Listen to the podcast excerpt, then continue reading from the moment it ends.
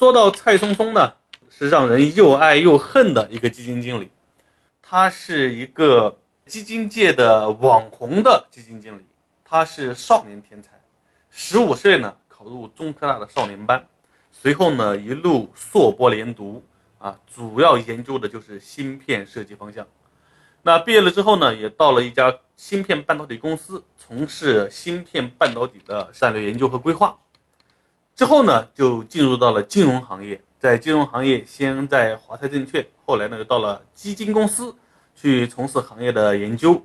最后呢，在一九年的时候，成为了一名基金经理。也就是说，在他十五岁考入科大少年班，二十五岁本硕博毕业，到三十三岁啊成为基金经理。一路可以说是顺风顺水啊，可以说他的履历来看，绝对称之为少年天才。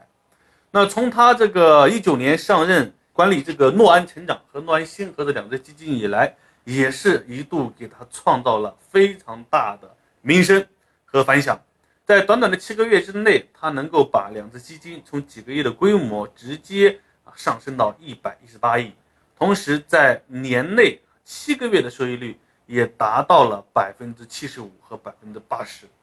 那随后虽然经过快速的回调，然后呢，在一年半的时间里，再次让他所管理的基金涨幅达到了百分之两百以上。所以也是因为这样的一个非常漂亮的经历，以及他当基金经理以来，在短短一年的时间，从一个新手立马成为一个百亿基金经理行列。可以说，在武侠小说里面都是那种开挂的游侠，所以呢，对于蔡松松来讲呢，称之为网红基金经理啊，这个因为他的关注点非常的高。另外呢，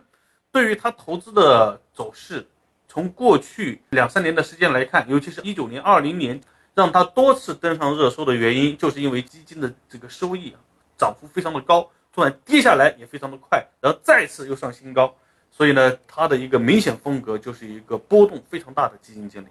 那今天呢，我就带领大家通过支付宝来了解蔡松松这个基金经理，从而呢，你再去深入的分析他所管理的诺安成长混合。